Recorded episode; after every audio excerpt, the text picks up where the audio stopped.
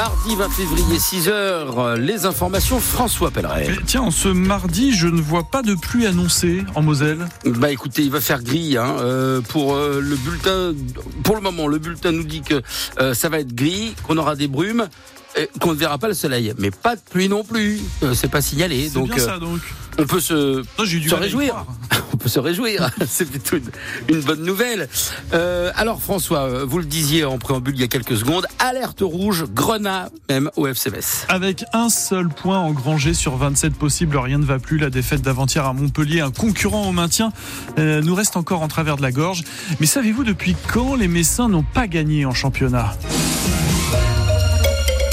Presque trois mois, depuis le 26 novembre. Aujourd'hui, les Grenats sont avant-derniers de la Ligue 1, en position de relégable, avec cinq points de retard sur le barragiste. C'est pourquoi d'anciens joueurs, aujourd'hui commentateurs des résultats de leur ancien club, euh, sonnent l'alerte, à l'image de l'ancien attaquant Sébastien Renoir. J'ai déjà beaucoup de mal à m'identifier à, ce qu'est ce club-là aujourd'hui. Pour moi, le problème vient de tout en haut. Je pense que la gestion de Monsieur Serin n'est pas la bonne, en tout cas sportivement. Ça fait des années que c'est un désert maintenant et on a beaucoup de mal à avoir une équipe compétitive, tout simplement parce que les choix sont faits euh, plutôt sur une orientation de business et de trading et de faire de l'argent avec un club finalement et les, il est géré aujourd'hui comme une entreprise et on voit tout simplement le- les grosses carences du coup à l'intérieur d'une équipe d'un- d'un côté technique où c'est abyssal euh, la différence entre notre équipe du FCMS et, et les autres clubs de Ligue 1. On voit que même quand on joue les derniers ou les avant-derniers, on prend une leçon de football. Donc on récolte tout simplement euh, les fruits semés. Je pense qu'aujourd'hui, et il faudrait vraiment qu'il ait beaucoup de culot, la personne qui viendrait me dire dans tout l'organigramme du FCMS qui veut que le club soit compétitif en Ligue 1, je le pense sincèrement qu'il se foutrait bien de ma gueule, droit dans les yeux, parce que pour moi, la politique n'est pas du tout celle-ci. La politique est de, survivre en Ligue 1 en faisant de l'argent. Encore une fois, et quand vous avez euh, ce système-là, bah, vous y arrivez pas.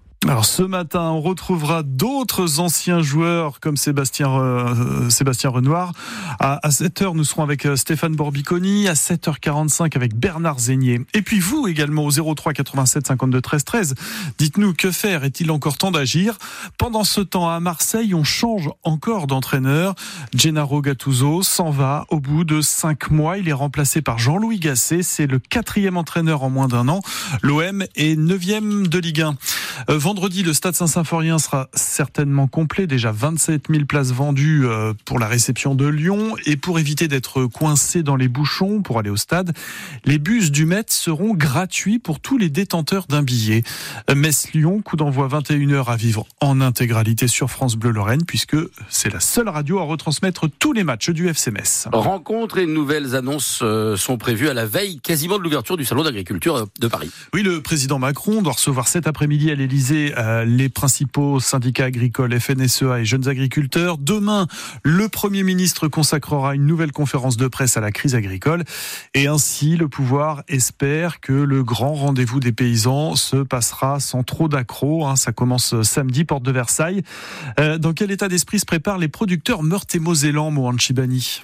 Ils sont producteurs de fromage, de vin, de viande ou même de cosmétiques. Ils seront les ambassadeurs de la Meurthe-et-Moselle au Salon de l'Agriculture, une vitrine d'exposition, mais aussi un espace d'échange et de dialogue avec les consommateurs, explique Estelle Régnard, la présidente de l'association Saveurs Paysannes, qui réunit les producteurs qui ont fait le choix de la vente directe. C'est l'aboutissement de tout le travail qu'on fait dans l'année pour que les gens prennent la conscience aussi d'où viennent leurs produits français, locaux et qui choisissent ces produits même s'ils sont parfois un peu plus chers, ce qui n'est même pas toujours le cas. Denivet, lui, s'y rend pour la première fois. Il produit du fromage bio dans sa ferme à Jarny.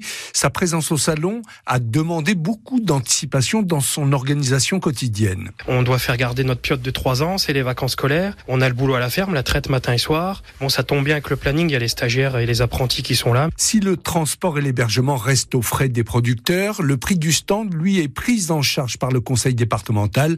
Anthony Caps, vice-président en charge de l'agriculture. C'est une aide à la fois financière, parce que c'est vrai que ça coûte cher d'aller au salon de l'agriculture, et puis c'est aussi permettre euh, finalement dans le, la structuration qu'on a mis en place, qu'il soit présent que quelques jours euh, sur euh, un stand tournant. La matinée de la Meurthe-et-Moselle au salon de l'agriculture aura lieu lundi 26 février. Un reportage signé Mohand Chiba- Chibani pour France Bleu Lorraine.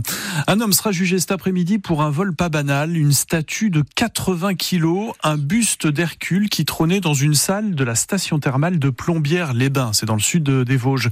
Une œuvre d'art prêtée depuis 1934 par le musée du Louvre. La valeur est estimée à 30 000 euros. Ce vol a été commis durant une nuit du mois d'août 2022. Le site thermal était fermé pour travaux à cette époque-là. L'homme jugé est un luxembourgeois qui rénovait sa maison des Vosges. Il y avait d'ailleurs chez lui d'autres objets anciens volés. Cette année, nous célébrerons les 80 ans de la libération de la France par les Alliés. Oui, et à l'automne, autour de la date hein, de la libération de Metz, le Souvenir français inaugurera la première maison régionale de la mémoire. Ce sera une première en France. Elle se trouvera dans l'ancien presbytère de l'église Saint-Simon et Saint-Jude, place de France.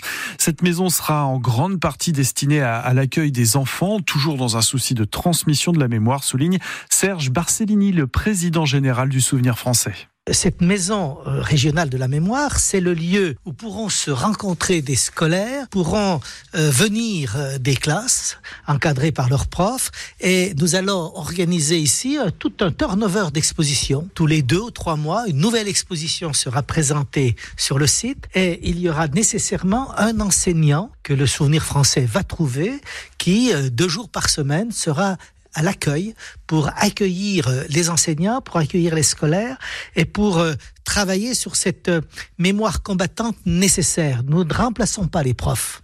Les profs, ils ont formidablement leur rôle.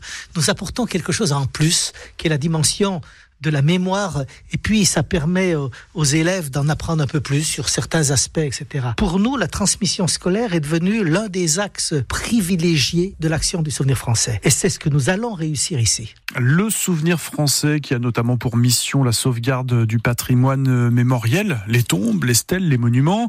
Il participe à la vie commémorative, aux, aux cérémonies. Le souvenir français compte en Moselle 6 000 adhérents et dans le Grand Est 25 000.